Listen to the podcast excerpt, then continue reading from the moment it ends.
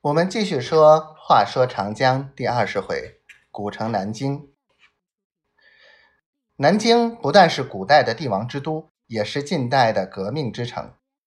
我国近代史上第一次大规模的民农民革命运动——太平天国，就是于一八五三年定都南京的。天王府的遗迹，西花园的石坊。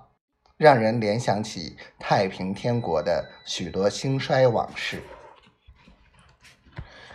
太平天国十余年的光辉斗争，深深震撼了清代王朝的封建统治，为民主革命取得了宝贵的经验教训。一九一一年辛亥革命成功后，孙中山先生在南京就任中华民国临时大总统。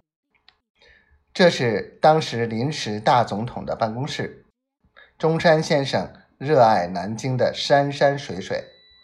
有一次，他站在中山山路的环顾四周，感慨地说：“我将来逝世，当向国民祈求这一块土地来安置我的躯体。”一九二五年，孙中山先生在北京逝世以后，遵照他的遗愿。